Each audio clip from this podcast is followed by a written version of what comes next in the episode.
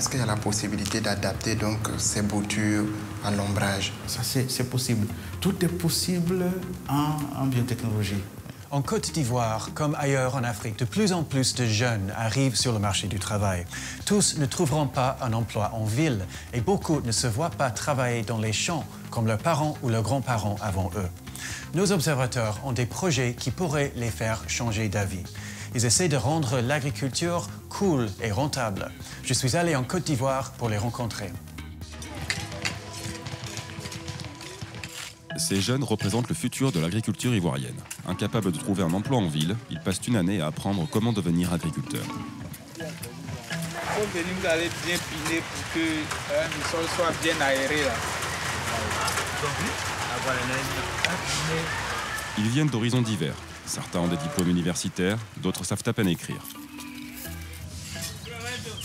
Leur famille possède des terres dans leur village et ils ont misé sur l'agriculture pour s'offrir un avenir meilleur. Aujourd'hui, c'est Daniel Oulaye qui leur donne un cours. La révolution agricole, c'est vous, c'est nous au fait. Nous qui avons eu l'opportunité de faire des études. Au lieu de miser sur les cultures de rente, qui ont dominé l'agriculture ivoirienne pendant des décennies, il défend l'idée de l'association des cultures. Il fait pousser des plantes nourricières comme le riz et le manioc, à côté du cacao et du café, destinés à l'exportation. L'agriculture en Afrique a toujours été reposée sur l'utilisation des semences naturelles. C'est vrai, aujourd'hui, les défis ont changé. Et il nous faut produire davantage, parce qu'on a 10 milliards de personnes à nourrir dans 50 ans. Daniel estime que les agriculteurs africains peuvent améliorer la quantité et la qualité des récoltes en travaillant mieux, en utilisant des techniques à la fois innovantes et écologiques. Parti de l'ouest de la Côte d'Ivoire, Daniel a conduit 8 heures pour enquêter avec nous pendant une semaine.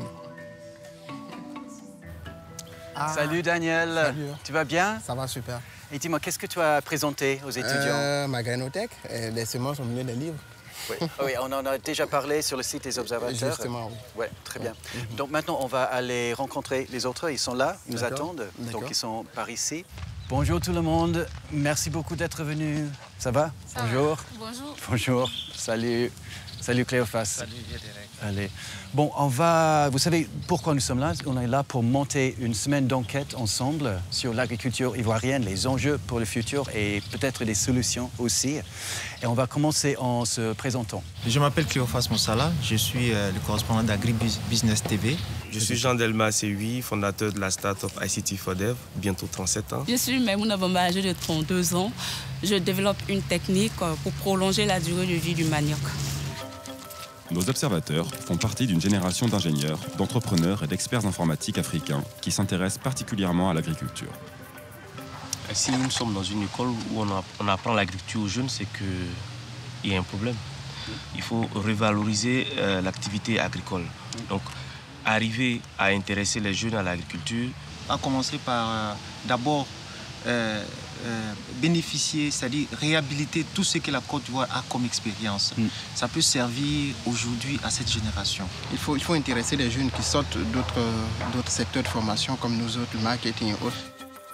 Le groupe termine en discutant du programme de la semaine. Jean Delmas nous rejoindra plus tard, mais il est désormais temps de se pencher sur le premier projet. C'est Maïmouna qui présente sa technique de conservation à des étudiants. Il s'agit de sa première présentation officielle et Cléophas la filme pour AgriBusiness TV. L'objet de ma visite ce soir, il s'agit de l'une des principales nourritures que nous consommons au sein de notre pays. Maïmouna n'est jamais allée à l'université, mais avec l'aide de l'incubateur de jeunes talents de Daniel, elle a développé une méthode permettant de prolonger la durée de conservation du manioc.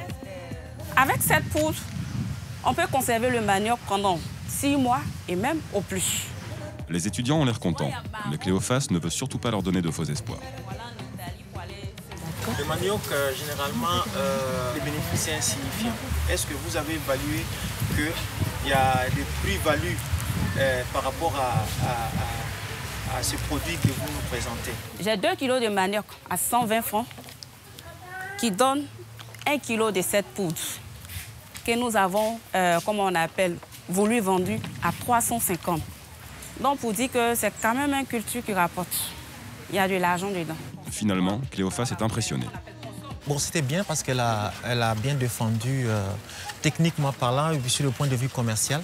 Cléophas travaille pour Agribusiness TV, une web télé qui souhaite que les jeunes Africains de l'Ouest s'intéressent à l'agriculture en focalisant son attention sur des projets comme celui de Maimouna. Lancée au Burkina Faso début 2016, elle dispose déjà de correspondants dans 10 pays. De plus en plus, on voit des jeunes dans l'agriculture et, et ils apportent de l'innovation que avant le- le- le- la, la vieille classe n'avait pas. L'agriculture autrement, voir l'agriculture autrement. C'est ça le, le slogan de l'agribusiness. De retour dans les champs, les étudiants affirment eux aussi avoir été impressionnés par l'exposé de Maimouna. Une fois son diplôme en poche, Marie, qui a 19 ans, prévoit de retourner dans la ferme familiale avec des idées nouvelles pour aider ses parents. Parce que le manioc, on- il y a encore beaucoup de vertus qu'on n'a pas encore essayé de, de faire ressortir. Au niveau de la conservation du manioc, cette technique-là, nos parents n'avaient pas encore essayé de mettre cette technique-là en place. La moitié des habitants de la Côte d'Ivoire a moins de 18 ans. Et avec la poursuite de l'urbanisation, ils seront nombreux à quitter leur village dans l'espoir de trouver un avenir meilleur dans les villes. Mais ils ne trouveront pas tous du travail malgré un taux de croissance élevé dans le pays. Beaucoup d'entre eux n'auront donc pas d'autre choix que de retourner dans les champs.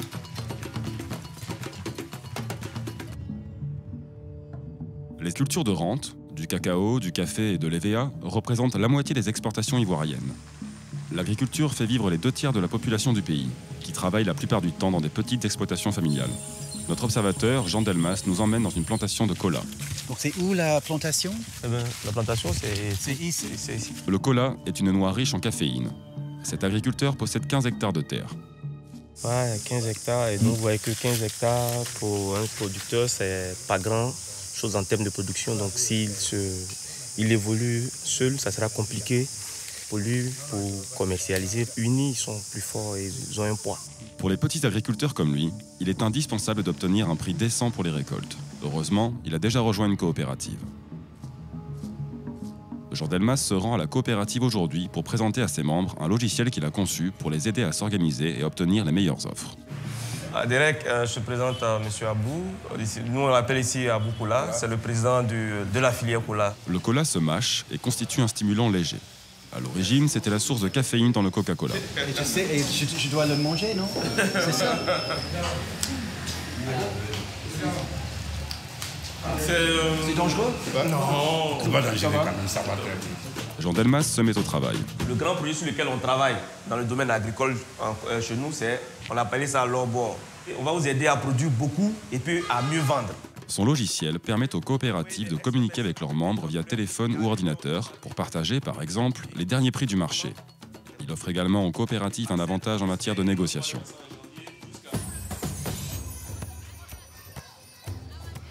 Un Ivoirien sur cinq vit actuellement dans la plus grande ville, Abidjan. Ici, les gens dépendent des régions rurales pour se nourrir et les liens avec la campagne sont essentiels.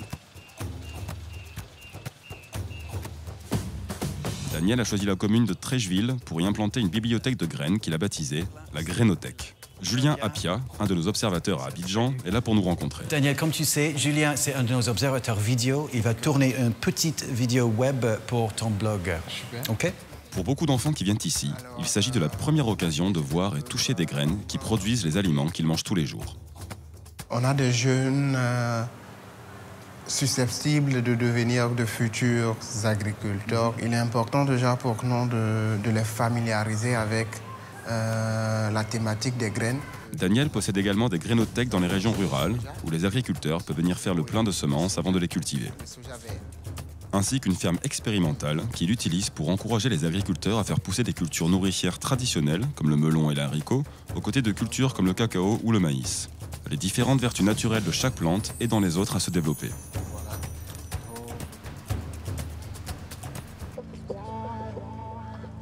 Le lendemain, nous nous rendons dans le type de laboratoire dont Daniel se méfie. WAVE est un programme financé par le secteur privé dont l'objectif est d'améliorer la productivité grâce à la recherche scientifique, mais sans faire usage des OGM, en tout cas pour le moment. Le microbiologiste Justin Pita tente de mettre au point une variété de manioc résistante aux maladies et aux insectes nuisibles comme la mouche blanche. Qu'est-ce que les agriculteurs allemands peuvent faire contre les whiteflies en ce moment? Est-ce qu'ils ont une solution? Je, je- je pense que non.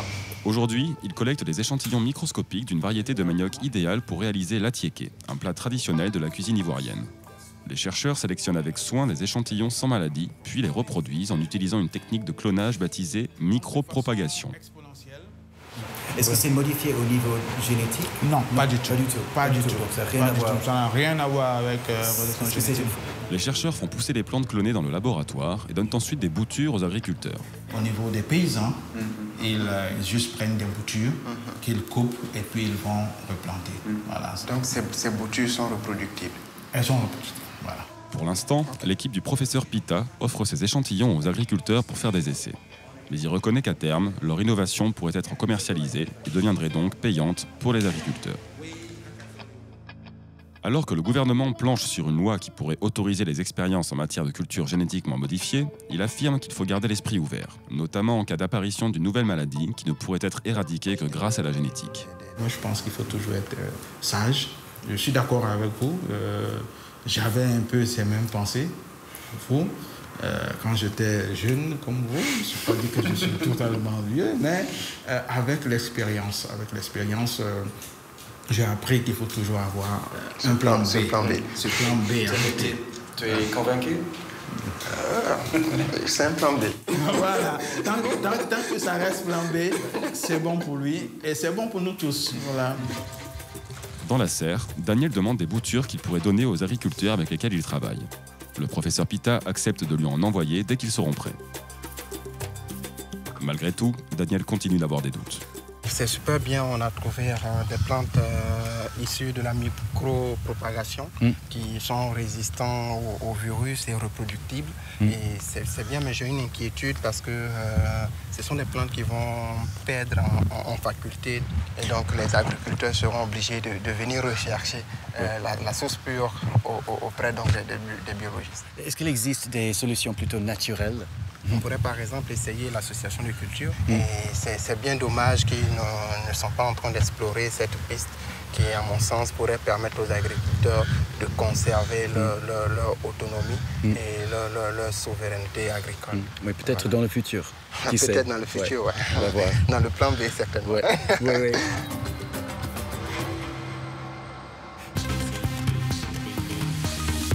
Nous resterons en contact avec Daniel et nos autres observateurs. Vous pouvez suivre leur projet sur notre site.